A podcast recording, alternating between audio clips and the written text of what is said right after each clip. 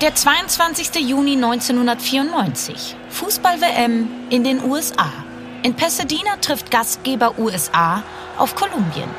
Das Rose Bowl Stadium ist mit 91.000 Zuschauern ausverkauft. Unter ihnen auch viele Fans der fußballverrückten Kolumbianer. Für die Südamerikaner geht es in dieser Vorrundenpartie der Gruppe A im Match gegen die USA schon um alles. Das erste Spiel hat Kolumbien mit 1 zu 3 gegen Rumänien verloren. Nun droht das aus für Los Cafeteros, die Kaffeebauern, wie die Mannschaft zu Hause genannt wird. Dabei sind die Kolumbianer eigentlich als Geheimfavorit in das Turnier gestartet. In der Qualifikation hat das Team unter anderem Argentinien mit 5 zu 0 vom Platz gefegt. Aber wie schon bereits bei der 1:3 Niederlage zum Auftakt gegen Rumänien will es auch gegen die USA für die Kaffeebauern nicht laufen. Die US Boys machen vom Anpfiff an ordentlich Druck und drängen die Kolumbianer direkt in die Defensive. In der 34. Minute rollt die nächste Angriffswelle auf die Abwehr der Südamerikaner zu. Aus dem linken Halbfeld spielt John Harks den Ball flach in den Strafraum der Kolumbianer.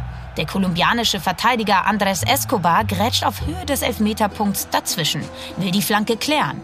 Er erwischt den Ball dabei so unglücklich, dass der an Torhüter Oscar Cordoba vorbeitrudelt und im eigenen Netz landet. Escobar bleibt kurz liegen, rauft sich die Haare. Der Kommentator des kolumbianischen Fernsehens kann es nicht fassen. Und jetzt kommen die Amerikaner über links. Sie flanken herein und Tor!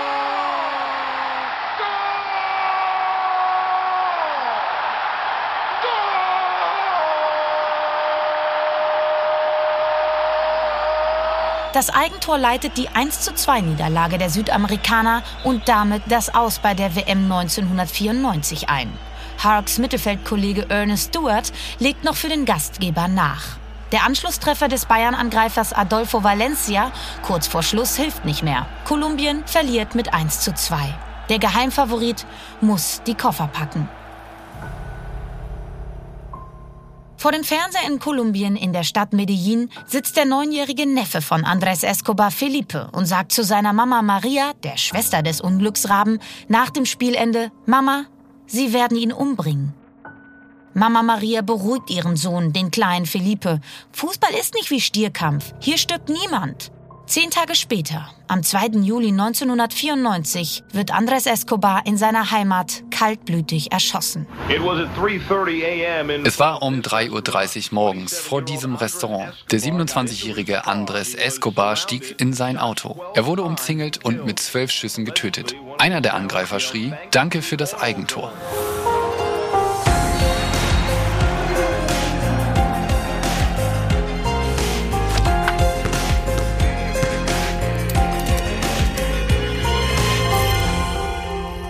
Und damit herzlich willkommen zu Playing Dirty Sport und Verbrechen. Es ist Donnerstag und mein Co-Host Daniel Mücksch und ich, Lena Kassel, begrüßen euch zu einer neuen Folge und einem neuen Fall. Oft besprechen wir hier Fälle, in denen Sportlerinnen oder Sportler durch den Sport mit der Welt des Verbrechens in Berührung gekommen sind. Es bleiben aber getrennte Welten. Das ist heute anders. Heute geht es um einen Fall, bei dem die sportliche Leistung auf dem Platz überhaupt erst der Grund ist, warum Sport und Verbrechen zusammentreffen. Und das auf maximal tragische Weise. Es geht um Fußball, ein Eigentor, kolumbianische Drogenkartelle und einen kaltblütigen Mord. Heute beschäftigen wir uns mit dem Fall von Andres Escobar.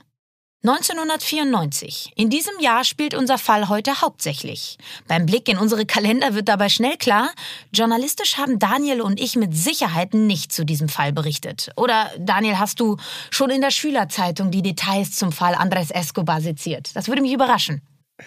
Ja, das würde sich in der Tat äh, überraschen mich auch, denn das war äh, nicht der Fall gewesen. Ich war ja auch journalistischer Spätstarter, kann ich dazu sagen. Ich habe niemals ein Wort, einen Artikel in der Schülerzeitung veröffentlicht, habe lange gehofft, dass ich selber die Profikarriere noch starten werde und habe erst dann die Seiten gewechselt. 1994, in dem Jahr, in dem unser Fall heute spielt, habe ich als 13-Jähriger aber die WM natürlich vom Fernseher verfolgt und habe natürlich dann auch von dem Fall mitbekommen und konnte das aber, weiß ich noch relativ genau, nicht so richtig fassen. Das klang für mich wirklich wie aus einem Drehbuch und habe die Nachricht irgendwo wahrgenommen, aber habe sie dann auch relativ schnell aufgrund des Nicht-Fassen-Könnens wieder zur Seite gelegt. Ist mir natürlich dann wieder ein bisschen mehr untergekommen, kann man ganz klar sagen, durch die Netflix-Serien um Kolumbien, um die Narcos-Staffeln, wo natürlich auch dieses ganze Milieu, in dem wir uns heute beschäftigen werden, eine große Rolle spielt, wo dann äh, die ganzen Drogenkartelle um Pablo Escobar etc., Kolumbien als Land, die Seele dieses Landes natürlich ausreichend seziert wird. Bist du denn auch eine Narcos-Expertin?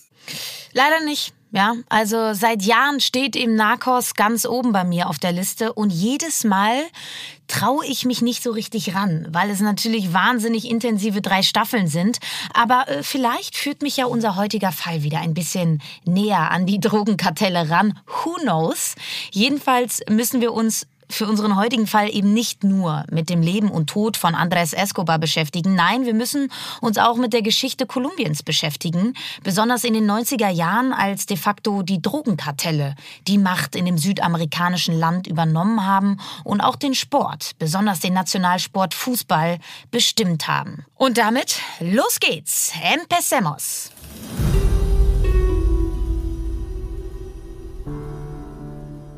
Sportlich ist es die goldene Generation Kolumbiens, die bei dem WM-Turnier in den USA an den Start geht. Vor allem Mittelfeldregisseur Carlos Valderrama sticht aus dem Team heraus. Schon allein durch seine gigantische blonde Lockenmähne. Aber auch durch seine Fähigkeiten, ein Spiel zu dirigieren und ihm seinen Stempel aufzudrücken. Er hat zwar nie bei einem großen europäischen Club gespielt, ist aber fraglos mehr als nur ein Profi mit einer auffälligen Frisur. 1994 gehört er zu den besten Mittelfeldspielern der Welt und ist der Fixpunkt der Kolumbianer. Vier Jahre zuvor hat das Team bereits bei der WM in Italien aufhorchen lassen und unter anderem gegen den späteren Weltmeister Deutschland 1 zu 1 in der Vorrunde gespielt. In Italien 1990 scheidet Kolumbien erst im Achtelfinale gegen ein anderes Überraschungsteam der WM aus, gegen Kamerun.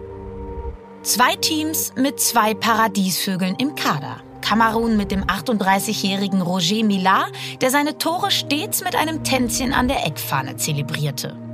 Und Kolumbien mit El Loco im Tor, René Igita. Und El Loco, also der Verrückte, trifft in diesem Fall auch zu. Igita sorgt 1990 weltweit für Furore, als er in einem Testspiel gegen England einen harmlosen Schuss auf sein Tor mit dem legendären Scorpion Kick pariert.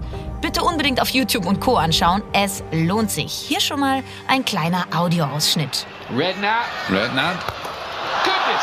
Meine Güte, hat man schon jemals sowas gesehen von einem Torhüter? Das ist wohl die bemerkenswerteste Torhütereinlage, die ich je gesehen habe. Bei der WM in den USA steht El Loco aber nicht im Kader der Kolumbianer. Warum? Bei der Antwort auf diese Frage kommen wir schon direkt zur explosiven Mischung in Kolumbien. Igita sitzt zu dieser Zeit im Gefängnis. Er hat mit Pablo Escobars Medellin-Drogenkartell zusammengearbeitet und verfolgt die WM in den USA von seiner Zelle aus. Aber auch ohne René Igita sind die Erwartungen groß an das kolumbianische Team. Vor der WM 1994 in den USA kassiert die Mannschaft in 26 Spielen nur eine Niederlage und steht auf Platz 4 der FIFA-Weltrangliste. In der WM-Qualifikation demütigt Kolumbien zudem Argentinien mit einem 5-0 Sieg in Buenos Aires. Grund genug, dass auch der große Pelé Kolumbien in den Favoritenkreis für die WM 1994 aufnimmt. Und wer will Pelé schon widersprechen? Fußballerisch befindet sich das Land also auf einem einmaligen Höhenflug. An dieser Stelle wollen wir den Fußball aber mal kurz verlassen und auf Kolumbien in den 90er Jahren blicken. Und da kommt natürlich ein Name ins Spiel, der eben auch schon kurz gefallen ist. Pablo Escobar. Der ist weder verwandt oder verschwägert mit Andrés Escobar, dem Hauptdarsteller unseres heutigen Falls. Von Medellin aus führt Pablo Escobar Ende der 80er, Anfang der 90er das mächtigste Drogenkartell des Landes. Ja, wahrscheinlich der Welt und ist der mächtigste Mann des Landes. Was nicht bedeutet, dass Frieden im Land herrscht. Andere Drogenbosse wollen ihm seine Macht streitig machen. Es kommt täglich zu Morden und Kämpfen um die Macht unter den Kartellen. Die Politiker sind nur Marionetten der Kartellbosse. Und wenn sich ein Politiker gegen Escobar und Co. stellt, bezahlt er das meist mit dem Leben. Pablo Escobar selber schafft es, dass er in seinem Regierungssitz Medellin unglaublich populär ist. Er finanziert sehr viele öffentliche Einrichtungen wie Schulen, Kindergärten oder Krankenhäuser. Er ist auch ein großer Fußballfan und unterstützt Atletico Nacional, den Club aus Medellin, der in der ersten kolumbianischen Liga spielt. Mit dem Geld von Escobar können sogar einige prominente Spieler verpflichtet werden. Auch Escobars Namensvetter Andres Escobar spielt 1994 für den Verein seiner Heimatstadt. In dem Jahr ist Atletico Nacional amtierender kolumbianischer Meister. Diese eine Meisterschaft erlebt Pablo Escobar aber nicht mehr persönlich. Am 2. Dezember 1993 wird er von kolumbianischen Elitesoldaten getötet. Der Drogenkönig, der jahrelang einer der meistgesuchten Männer der Welt war, wurde heute von der kolumbianischen Polizei in der kolumbianischen Stadt Medellin niedergeschossen. Sein Drogenkartell war nach der Stadt benannt, die er so lange kontrollierte. Er war erst 44 Jahre alt, alt genug, um durch Kokain zu einem der reichsten Männer der Welt zu werden, reich und skrupellos genug, um Hunderte von Menschen zu töten, die ihm in die Quere kamen. Hier ist Mark Potter Reporter von ABC. Der Polizei zufolge wurde Escobar in der Nähe eines Einkaufszentrums in Medellin, Kolumbien, getötet. Er wurde von Mitgliedern eines Elite-Polizeikommandos erschossen, das nach ihm gesucht hatte, seit er vor anderthalb Jahren aus dem Gefängnis außerhalb Medellins geflohen war. Der kolumbianische Generalstaatsanwalt bezeichnete die Tötung Escobars als hervorragend für das Land. Es stehen sofort mehrere Fragen im Raum. Eine davon? Welchen Einfluss hatte die USA bei der Ermordung von Pablo Escobar? Darüber existieren zahlreiche Bücher, Dokumentationen und eben auch sehr gute TV-Serien. Sagen wir mal so, unbeteiligt sind die USA wohl eher nicht, was dem Spiel wenige Monate nach dem Tod von Pablo Escobar bei der WM gegen die USA in den USA noch zusätzliche Brisanz verleiht.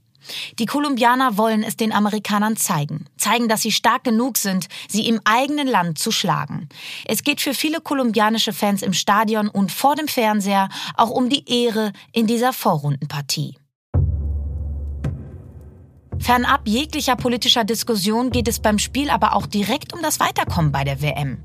Das Auftaktspiel vier Tage zuvor gegen Rumänien hat das Team um Mittelfeldstratege Carlos Valderrama mit 3 zu 1 verloren. Danach wird es direkt unruhig um die kolumbianische Mannschaft. Nach Spielende berichten mehrere Spieler von Morddrohungen gegen sie oder gegen Teile ihrer Familie. Doch es bleibt nicht bei Drohungen. In der Nacht nach dem 1:3 gegen Rumänien wird der Bruder von Verteidiger Luis Fernando Herrera in Kolumbien tot aufgefunden. Herrera galt als einer der schwächsten Spieler gegen Rumänien. Der Abwehrspieler will nach der schockierenden Nachricht das kolumbianische Quartier verlassen, zurück in die Heimat, zu seiner Familie. Andres Escobar überzeugt ihn, bei der Mannschaft zu bleiben, auch mit dem Hinweis, dass es hier für ihn aktuell sicherer sei als in Kolumbien. Auch die Presse heizt die Stimmung auf. Zeitungen haben in Batista Gomez einen Schuldigen für die Niederlage gegen Rumänien ausgemacht. Nationaltrainer Francisco Maturana erhält danach sehr eindringliche Ratschläge von guten Bekannten, auf Gomez im nächsten Spiel gegen die USA zu verzichten. Er gehorcht. Gomez bleibt draußen. Andres Escobar spielt aber. Und den Ausgang kennen wir ja noch vom Anfang dieser Folge. Mit seinem Eigentor leitet er die Niederlage gegen die USA und das endgültige Aus der Kolumbianer bei der WM 1994 ein. Auch wenn das Internet und die sozialen Medien noch in weiter Ferne sind, bekommen die Spieler sehr wohl mit, wie explosiv die Lage spätestens jetzt in Kolumbien ist. Unglücksrabe Escobar will vorab verbale Brücken bauen und leistet Abbitte. In der Zeitung El Tiempo richtet er sich mit einer persönlichen Kolumne direkt an die Kolumbianer in der Heimat. Wir haben nur zwei Möglichkeiten. Entweder wir lassen uns lähmen von Wut und Gewalt oder wir überwinden uns und geben unser Bestes, um anderen zu helfen. Es ist unsere Wahl. Lass uns bitte in Respekt miteinander umgehen. Das Leben ist noch nicht zu Ende. Für Andres Escobar wird es genau das aber bald sein. Das Ende.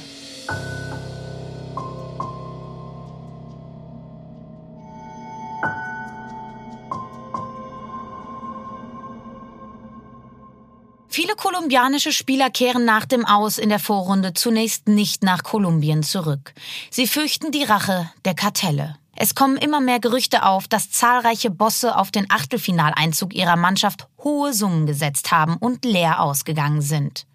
Aber Andres Escobar ist kein Drückeberger und auch kein stereotyper Fußballer. Der Sohn eines Bankiers wird 1967 in Medellin geboren und stammt aus gutem Hause. Er besucht das Colegio Calazán und macht seinen Abschluss am Instituto Conrado González. Vergleichbar ist das in etwa mit dem Abitur in Deutschland. Parallel spielt er Fußball für Atlético Nacional in seiner Heimatstadt Medellin und entscheidet sich 1986 für eine Profilaufbahn. Für ein Jahr macht er sogar einen Abstecher nach Europa und spielt für die Young Boys Bern. Von Heimweh geplagt kehrt er aber nach nur einem halben Jahr 1990 nach Medellin zurück. Aber auch er kann sich dem Einfluss der Kartelle nicht entziehen, besucht mit seinen Teamkollegen nach erfolgreichen Spielen regelmäßig das Anwesen von Pablo Escobar, der sich mit den Fußballern schmückt und den Verein nebenbei auch zur Geldwäsche nutzt. Andres jedoch hält mehr Abstand zu den Drogenbossen als viele seiner Kameraden. Wie zum Beispiel jener René Igita. Ihr erinnert euch? El Loco, der mit dem Scorpion Kick. Igita mischt bei den Geschäften der Kartelle kräftig mit, was ja auch ein Grund ist, warum er 1994 im Knast sitzt und nicht mit zur WM in die USA kann. Andres Escobar bleibt dagegen im Hintergrund. Sein Spitzname in Kolumbien? Der Gentleman. Als Gentleman hofft er, weit genug weg von den Kartellen zu sein, sodass sich der Zorn über das WM aus nicht auf seine Person entlädt, trotz seines Eigentors gegen die USA. Er schlägt deshalb auch die Empfehlung aus, in den Tagen nach dem WM aus erstmal bei Verwandten in Las Vegas unterzutauchen. Der Gentleman kehrt stattdessen nach Kolumbien zurück, auch weil er dort unbedingt seine Verlobte Pamela Cascardo wieder treffen will, eine Zahnärztin aus Medellin, die er noch in diesem Jahr heiraten will. Es stehen noch einige Hochzeitsvorbereitungen auf der To-Do-Liste des Paares. Auch beruflich gibt es für ihn einige Sachen zu klären. Der AC Mailand zeigt großes Interesse an dem Abwehrspieler und Escobar will in Medellin alles für den Wechsel in die Wege leiten. Und dann mit seiner frisch angetrauten Frau in Italien ein neues, ungefährlicheres Leben starten. Aber dafür muss er erstmal zurück nach Kolumbien.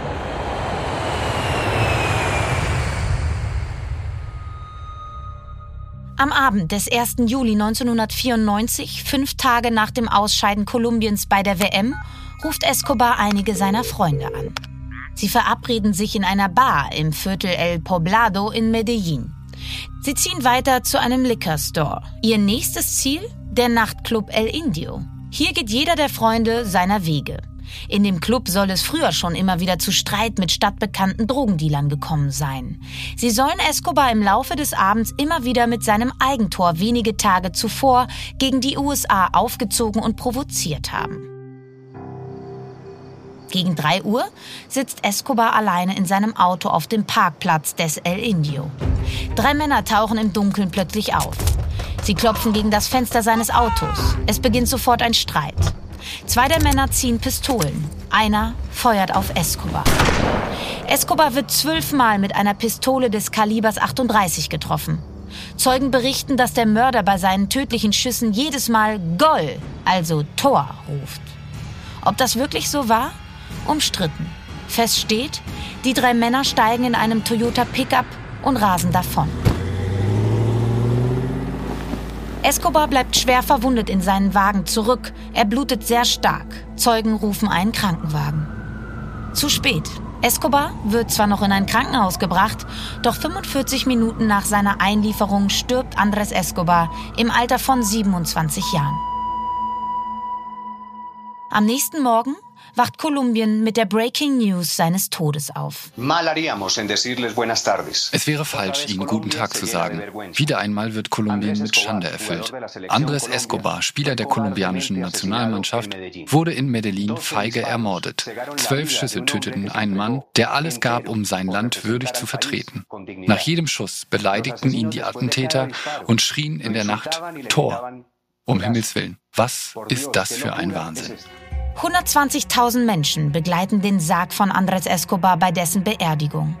Die Suche nach den Mördern gestaltet sich nicht besonders kompliziert. Jeder Kolumbianer und jede Kolumbianerin weiß ganz genau, wo die Mörder zu finden sind.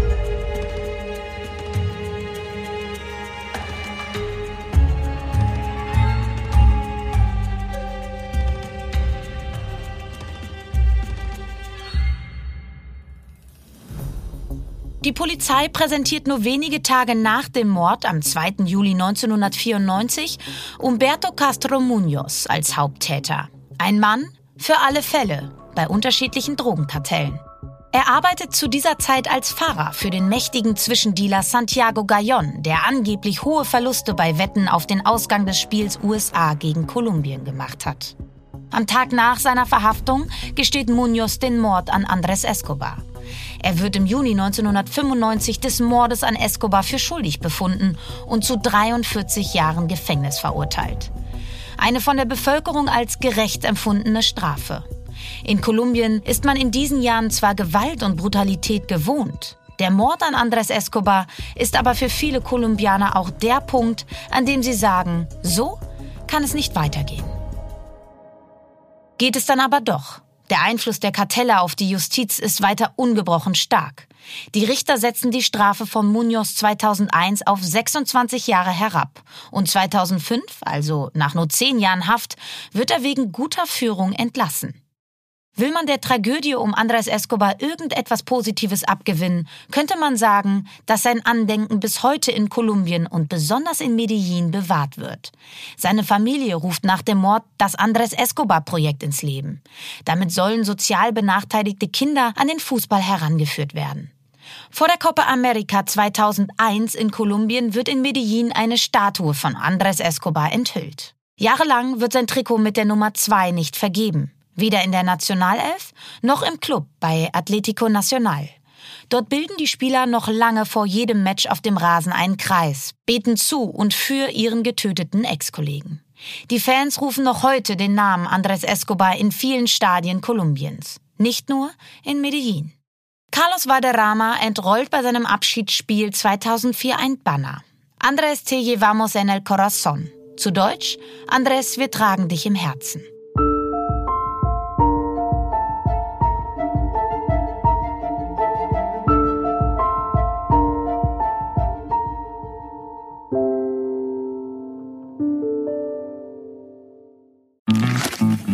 Werbung.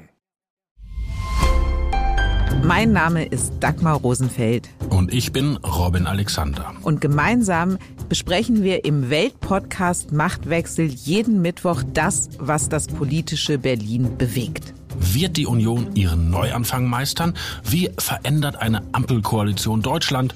Und worum geht es aktuell in den Hinterzimmern? Im Machtwechsel erfahren Sie die Hintergründe zu den aktuellen politischen Debatten.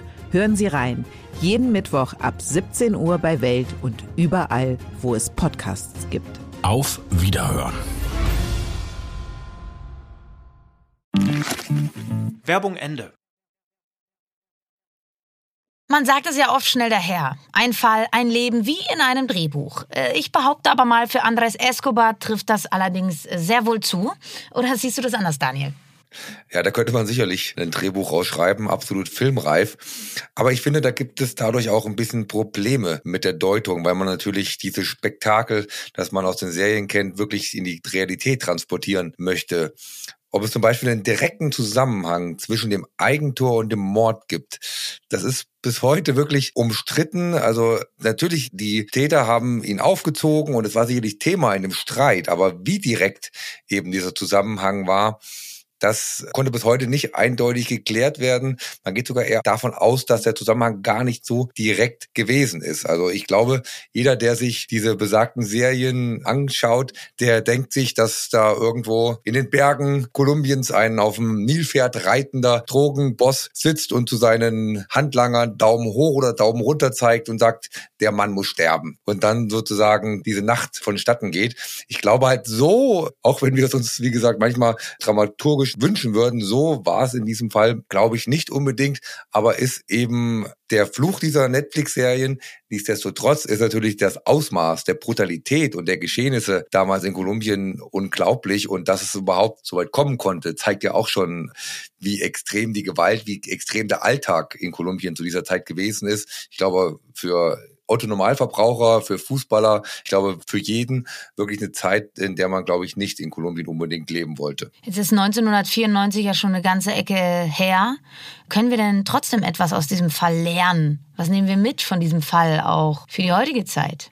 Ja, ich glaube wirklich, dass dieser Fall aktueller ist, als wir denken. Er ist eben nicht nur spektakulär und es gehen Bilder im Kopf auf, wenn man ihn erzählt. Ich glaube, dass das eben nicht überwunden ist und dass man wirklich solche Vorfälle heute immer noch sieht und immer noch beobachten kann. Ich denke da nur an die WM 2018 in Russland. Im Vorrundenspiel Kolumbien gegen Japan war das. Ich glaube, Carlos Sanchez hat in der dritten Minute direkt eine rote Karte bekommen. Wenn ich mich nicht entsinne, sogar die früheste rote Karte der WM-Geschichte.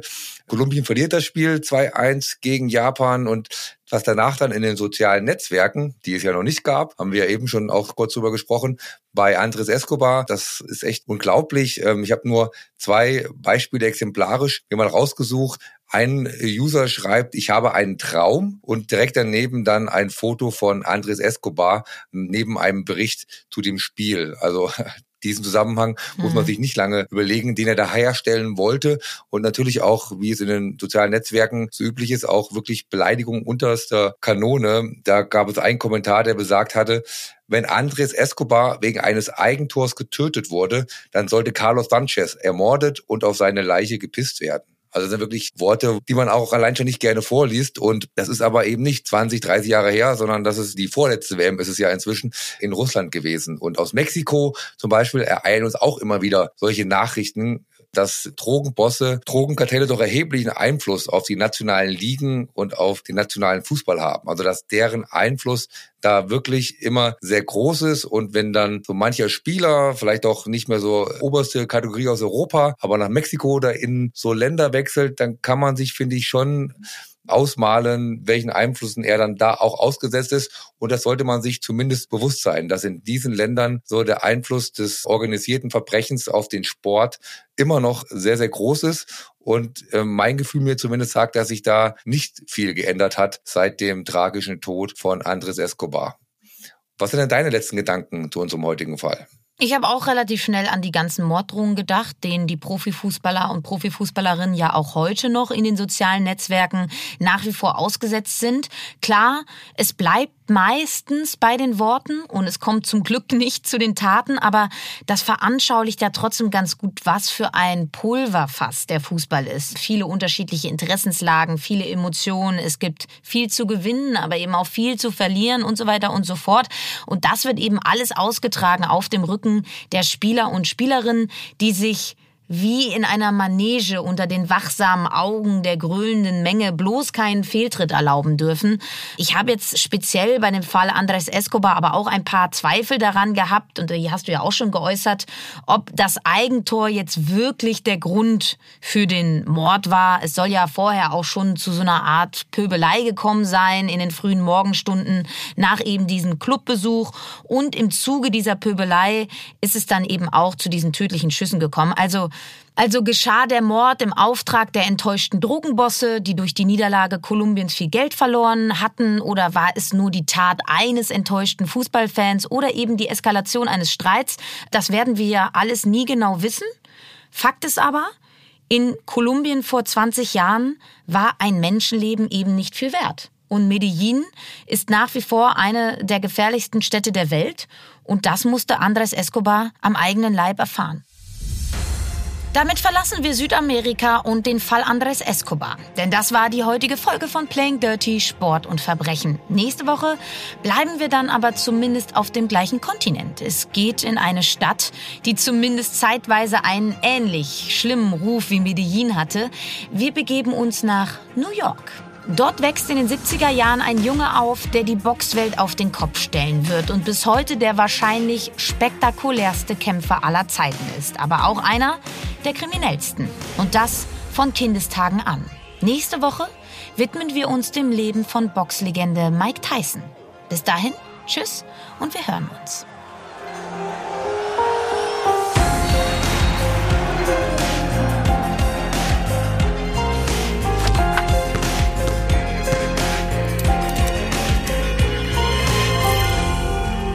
Das war Playing Dirty Sport und Verbrechen mit Lena Kassel und Daniel Mücksch. Playing Dirty ist ein Podcast der WakeWord Studios in Kooperation mit 7-One Audio.